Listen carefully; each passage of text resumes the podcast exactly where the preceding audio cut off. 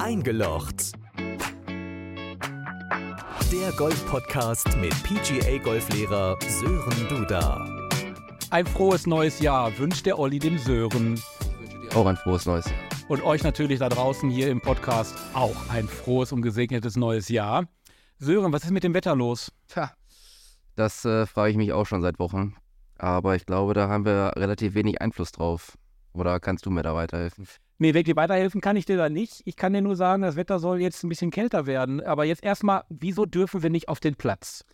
Das ist eigentlich eine relativ simple Erklärung. Wenn wir jetzt mal, ähm, ich war letztens in Haltern zum Beispiel unterwegs, äh, wenn ich die Felder da sehe, die wirklich komplett unter Wasser stehen oder äh, die Lippe ist auch schön über die Ufer gegangen. Ähm, bei uns auf dem Golfplatz läuft es bisschen mehr ab als auf den Feldern. Also es sind jetzt keine äh, Überschwemmung, Überschwemmung vorhanden, aber der Boden saugt sich natürlich komplett voll mit äh, dem ganzen Wasser.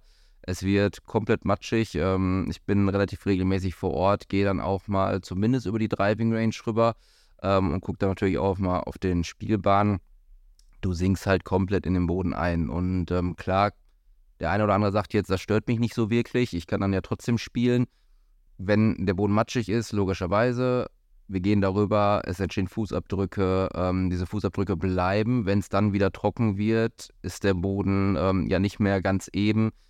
Es entstehen Kuhlen und das ist jetzt von einer Person, kann man sagen, kann man das vielleicht noch verkraften, aber es werden natürlich da mehrere Leute beim Platz gehen und wenn du überall über das ganze Fairway, über die ganze Spielbahn verteilt diese Fußabdrücke hast, ähm, wird es im Sommer, im Frühjahr, wenn es wirklich losgehen soll, ja, eine Huckelpiste werden. Und dann kommen ja die Schläge noch dazu die Schläge, die äh, Rasenstücke, die Divots, die da rausfliegen, natürlich. Ähm, zusätzlich kann so ein Grashalm ähm, auch abbrechen. Das ist jetzt bei der Feuchtigkeit vielleicht nicht so schnell. Ähm, das passiert eher, wenn man bei Frost über ähm, die Fläche geht.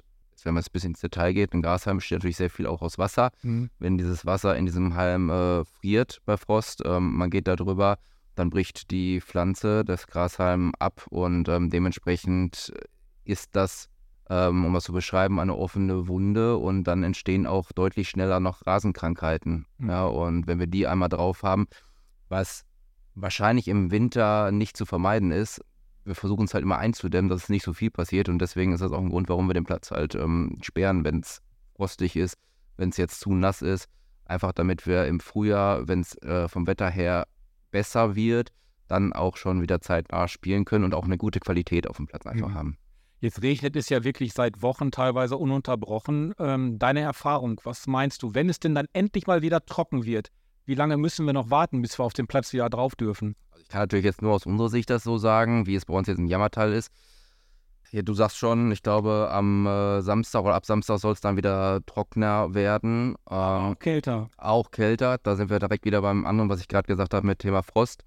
Ich glaube, wenn wir zwei Tage mal äh, eine Trockenphase haben, Stand jetzt, wie ich jetzt am Golfplatz war, könnte ich mir vorstellen, dass wir dann wieder ähm, den Platz öffnen können, wenn dann der Bodenfrost nicht kommt. Sonst haben wir immer die Regelung bei uns, ähm, dass wenn Bodenfrost entsteht, der Platz dann bis circa 11 Uhr gesperrt ist.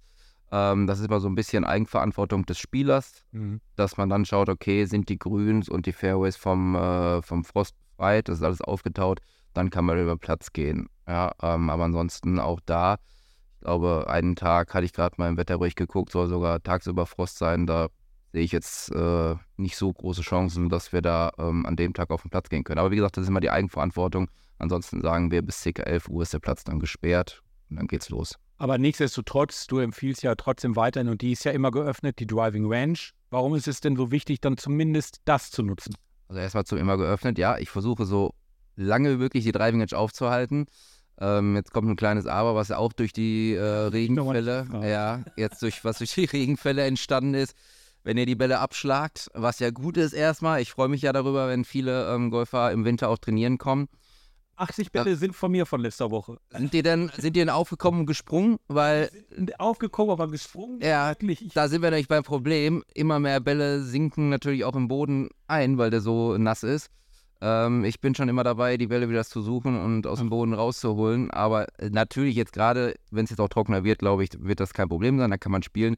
Aber wenn es jetzt noch deutlich länger äh, nass werden würde und ich komme gar nicht mehr an die Bälle ran, beziehungsweise die Bälle verschwinden, äh, ja, muss man auch dann überlegen, oder muss ich dann überlegen, ähm, ob man dann nicht vielleicht die Driving Range mal für ein, zwei Tage wieder sperren würde. Das ist jetzt, bitte keine Angst, nicht, nicht äh, vorhanden. Also das wird jetzt wahrscheinlich nicht passieren. Aber ähm, auch sowas könnte mal kommen, wenn es wirklich richtig nass wird, wenn die Driving Edge auch unter Wasser steht, ähm, dass man dann sagt, pass auf, ähm, das macht einfach keinen Sinn. Aber ja, um auf die zweite Frage zu kommen, natürlich wäre es super, wenn man weiter trainieren würde, ähm, weil das Thema hatten wir ja auch schon mal Wintertraining. Ja. Man möchte sich ja auf die Saison vorbereiten.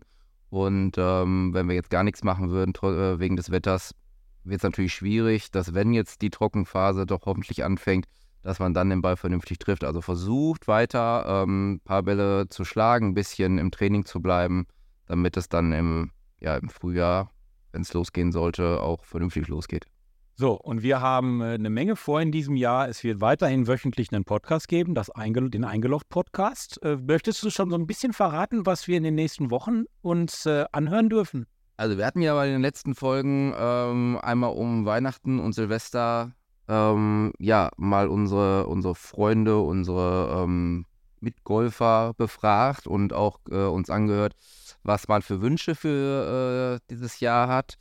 Ähm, ja, ich glaube, kann schon mal so ein bisschen die Vorschau machen, dass wir, äh, oder was ich gerne machen möchte, war bei einem Thema eine Frage, ähm, was für Routinen man ähm, beim Golfen hat oder was eure Routine als äh, Golfer ist. Und ich glaube, es gab nicht eine Antwort, der eine Routine nennen konnte. Da rief mich Sören sogar an und sagte, hör mal, habe ich das richtig gehört? Nicht einer hat eine Routine? ähm, und da war ich schon sehr erschrocken. Äh, jetzt kann man natürlich auch sagen, Sören, was hast du da beigebracht? ähm, also da werde ich auf jeden Fall gerne drüber reden möchten, was wir ähm, für Routinen beim Golfen haben. Da gibt es zig Routinen. Ähm, und das Thema, hatten wir schon mal besprochen, Thema Handicap. Mhm. Ähm, möchte ich natürlich erstmal, weil wir auch meines Wissens nach und durch die Rückmeldung einige Hörer haben, die noch gar kein Golf spielen. Deswegen möchte ich einmal so ein bisschen äh, grundsätzlich was zum Handicap erklären. Dann möchte ich auch ein bisschen was von dir wissen, was für dich überhaupt das Handicap bedeutet. Okay. Ähm, weil auch da die Antworten dementsprechend, ähm, glaube ich, fast 100 Prozent waren, dass man äh, es immer nur darum ging, okay, was ist das Ziel für nächstes Jahr, mein Handicap runterspielen. Ja, richtig. Kann ich natürlich total verstehen, aber dann ja, möchte ich auch mal gerne hinterfragen, geht es denn beim Golfen zum Beispiel nur ums Handicap? Also ist es das das einzige Ziel, was wir beim Golfen mhm. haben? Mhm. Das wären auf jeden Fall so ein bisschen die Themen, die ich gerne beim, bei den nächsten Malen äh, ansprechen möchte. Und ja, dann werden es, glaube ich, noch einige andere interessante Sachen geben, über die wir in den nächsten Wochen und Monaten sprechen können. Garantiert. Dann freue ich mich jetzt schon auf die nächste Folge. Sören, danke dir. Und hier bitte, Petrus, aufhören mit dem Regen. Das hoffe ich auch, dass das jetzt endlich aufhört. Ich suche mal den Knopf dafür. Mach das. Macht's gut. Tschüss. Tschö. Das war der Golf-Podcast mit PGA-Golflehrer Sören Duda. Du interessierst dich fürs Golfen? Egal ob Schnupperkurs, Einzelunterricht oder Platzreifekurs. www.sdgolf.de